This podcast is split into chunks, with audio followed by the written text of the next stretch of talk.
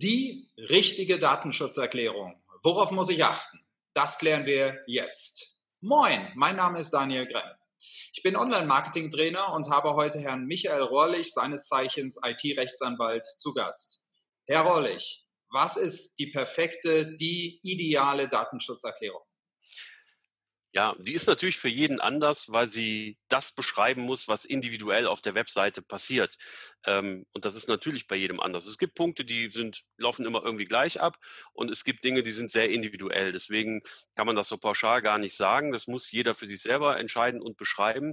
Fakt ist aber natürlich, wenn ich eine Internetseite betreibe, brauche ich in aller Regel eine Datenschutzerklärung, es sei denn, ich betreibe wirklich eine rein private Internetseite oder einen Social Media Account und äh, mache da auch keine Werbung und nichts. Also äh, wenn ich rein privat bleibe, dann bleibt mir das erspart. Ansonsten rate ich auch immer hier im Zweifelsfall dazu, lieber eine Datenschutzerklärung bereitstellen, wenn ich mir nicht ganz sicher bin, ähm, als Zweifelsregelung sicherlich die bessere Variante. Ja, wie sieht so eine Datenschutzerklärung aus? Ähm, die Datenschutzgrundverordnung, die DSGVO, sagt ein bisschen was dazu, nicht speziell auf die Datenschutzerklärung eines, einer Internetseite gemünzt, aber ganz allgemein ähm, in Bezug auf die Informationspflichten, die man hat. Ähm, es muss präzise, transparent, verständlich und leicht zugänglich und in klarer, einfacher Sprache erfolgen. Wenn man sich jetzt vorstellt, dass man auf der Internetseite sowas wie Cookies, IP-Adressen und, und Google Analytics und was, was ich noch alles ähm, hat und das auch vernünftig den Leuten erklären will, äh, dann kommt man da irgendwann an seine Grenzen. Man muss den Spagat schaffen zwischen wirklich noch transparent und ähm, alles detailliert und technisch gut erklärt. Auf der anderen Seite aber in einer klaren, einfachen Sprache. Das ist nicht ganz so simpel, das zu schaffen. Da muss jeder seinen Weg finden. Den Menüpunkt Datenschutzerklärung, den sollte ich auch entsprechend benennen, also Datenschutzerklärung, Datenschutzhinweise oder Datenschutz und ähnlich wie beim Impressum das auch so platzieren, dass das gut auffindbar ist und die Leute nicht lange suchen müssen. Also klassischerweise eben ähm, ähm, in der Fußzeile der Webseite, da wo auch eben zum Beispiel das Impressum oder die AGB oder die Widerrufsbelehrung platziert werden. Ähm, wie kann ich es am besten umsetzen? Ja, responsive Design weise ich immer gerne darauf hin, sollte sowieso ähm, klar sein bei der Umsetzung der Webseite, aber gilt halt auch speziell für die Webseite selber und auch für die Rechtstexte, damit ich eben sicherstelle, dass meine Rechtstexte, wo ich ja verpflichtet bin, die, die bereitzustellen, ähm, eben auch auf einem kleinen Smartphone oder auf dem Tablet dargestellt werden und gut lesbar sind. Ähm, gerade bei so langen Rechtstexten und zum Teil auch komplizierten Rechtstexten wie die Datenschutzerklärung ist es nicht schlecht, so ein, ein äh, wie eine Art Inhaltsverzeichnis voranzustellen, äh, wo man dann auf die einzelnen Unterpunkte verlinkt, um da eine bessere Gliederung und, und ähm, Navigation sicherzustellen.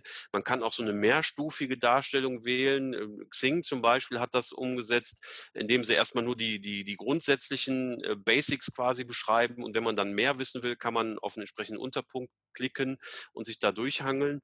Ähm, genauso häufig sieht man so eine Aufklappdarstellung, diesen Ziehharmonika-Effekt, äh, wo ich also die einzelnen Punkte im Inhaltsverzeichnis dargestellt bekomme. Wenn ich auf einen klicke, klappt so ein äh, Textteil auf.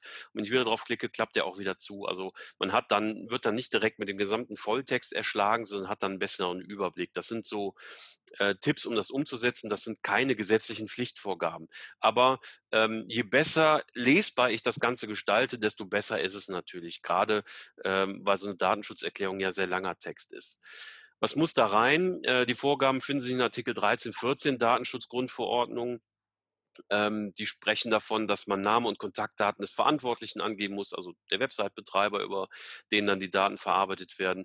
Wenn ein Datenschutzbeauftragter besteht, dann muss der genannt werden mit den Kontaktdaten.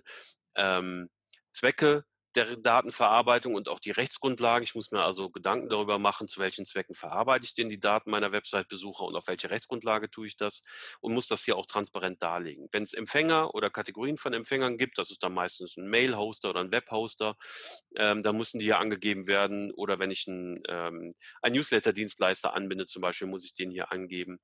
Äh, insbesondere muss ich was dazu sagen, wenn ich Daten, personenbezogene Daten, und dazu gehören zum Beispiel IP-Adressen, wenn ich die an ein Drittland übermittle. Drittländer sind alle Staaten, die nicht EU-Mitglieder sind. Und hier ist insbesondere natürlich das Problem Übermittlung an die USA, weil da viele große Dienstleister wie Google, Amazon und so weiter sitzen. Ähm, das ist ein Problem. Dazu muss ich aber was in der Datenschutzerklärung auch beschreiben, ob überhaupt Daten dahin gehen und wenn ja, in welchem Umfang und wieso. Ähm, dann muss ich was zur Dauer der Datenspeicherung sagen. Ich muss auf die betroffenen Rechte, auf Auskunft, Berichtigung, Löschung und so weiter hinweisen. Ähm, ja, und ich muss vielleicht was dazu sagen, je nach Konstellation, ob eine gesetzliche oder vertragliche Pflicht zur Angabe von bestimmten Daten besteht und welche Folgen eine Nichtbereitstellung hätten. Das sind so die allgemeinen Pflichtangaben, die die DSGVO vorgibt. Hinzu kommen im Grunde noch alle Dienste, die mit IP-Adressen von Besuchern umgehen, die muss ich dann auch noch beschreiben. Also klassischerweise sind das so Kontaktformulare, Newsletter, Nutzerregistrierung, also so ein Login-Bereich für Kunden, äh, die Kommentarfunktion, alle Arten von Analysesoftware, Google Analytics, Matomo, eTracker und so weiter. Wenn ich Cookies einsetze, muss ich was dazu sagen. Beim Einsatz von Social Plugins muss ich was dazu sagen. Wenn ich Werbung eingebunden habe, wenn ich ähm, ein SSL bzw. TLS-Zertifikat für meine Webseite benutze, damit die Übermittlung verschlüsselt ist. Ähm, das ist, by the way, seit 2015 im Grunde Pflicht. Ähm, da muss ich aber entsprechend was zu schreiben, ähm, wenn ich das einsetze. Das ist dann mehr oder weniger ein Dreizeiler, aber ich muss was dazu schreiben in der Datenschutzerklärung. Äh, wenn ich es nicht habe und dementsprechend auch nicht beschreibe in der Webseite, äh, in der Datenschutzerklärung, ähm, dann müsste ich mir Gedanken machen, weil eben diese verschlüsselte Übertragung ist zum einen heute Stand der Technik, zum mhm. anderen ist es finanziell und vom Aufwand her überhaupt kein Problem mehr, so ein SSL-Zertifikat oder TLS-Zertifikat für seine Webseite zu bekommen. Ähm, deswegen ist das aus meiner Sicht Pflicht, ähm, nicht erst seit DSGVO-Zeiten, sondern schon mit der Einführung des sogenannten IT-Sicherheitsgesetzes 2015.